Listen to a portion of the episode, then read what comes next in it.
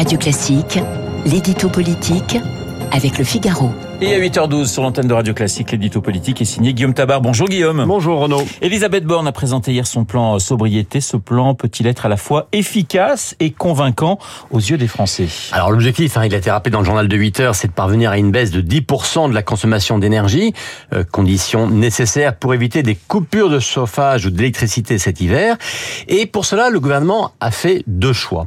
Le premier, c'est d'avancer une somme de propositions à la fois concrète et limitée, c'est-à-dire que chacun peut voir concrètement de quoi il s'agit, euh, et des propositions qui sont à la fois peu contraignantes et sans être vraiment inhumaines. Bon, 19 degrés au lieu de 20, un peu moins d'eau chaude, etc.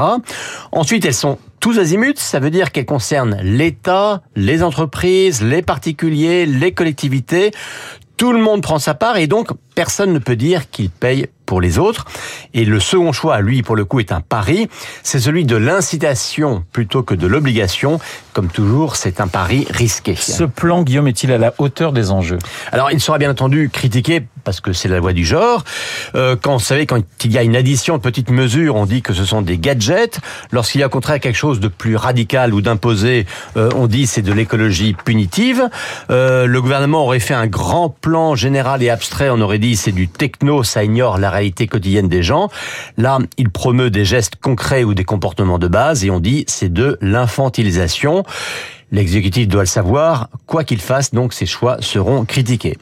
Après, le gouvernement a une chance euh, qui peut aider à l'efficacité de ce plan, c'est que la sobriété, ou pour le dire de manière plus claire encore, la recherche d'économie d'énergie, c'est devenu un objectif partagé. Vous noterez que toutes les administrations, toutes les entreprises, toutes les assemblées, toutes les collectivités y vont de leurs efforts, de leurs propositions et de leurs plans spécifiques.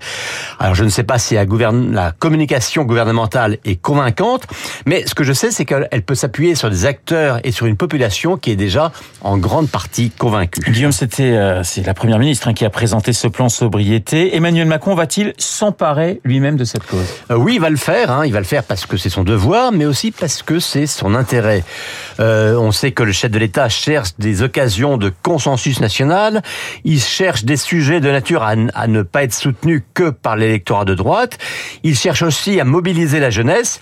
Il a donc tout intérêt à jouer les généraux en chef de la mobilisation pour la sobriété énergétique. Euh, c'est lui, on s'en souvient, qui avait décrété la fin de l'abondance. Hein, C'était à la fin du mois d'août. On lui avait alors reproché un ton un peu alarmiste. Et bien maintenant, il veut avant tout faire de la pédagogie. Et bien, ce sera l'objet de la grande émission télévisée qu'il fera mercredi soir euh, sur France 2. Et on va en reparler d'ici là. L'édito politique signé Guillaume Tabar tout de suite.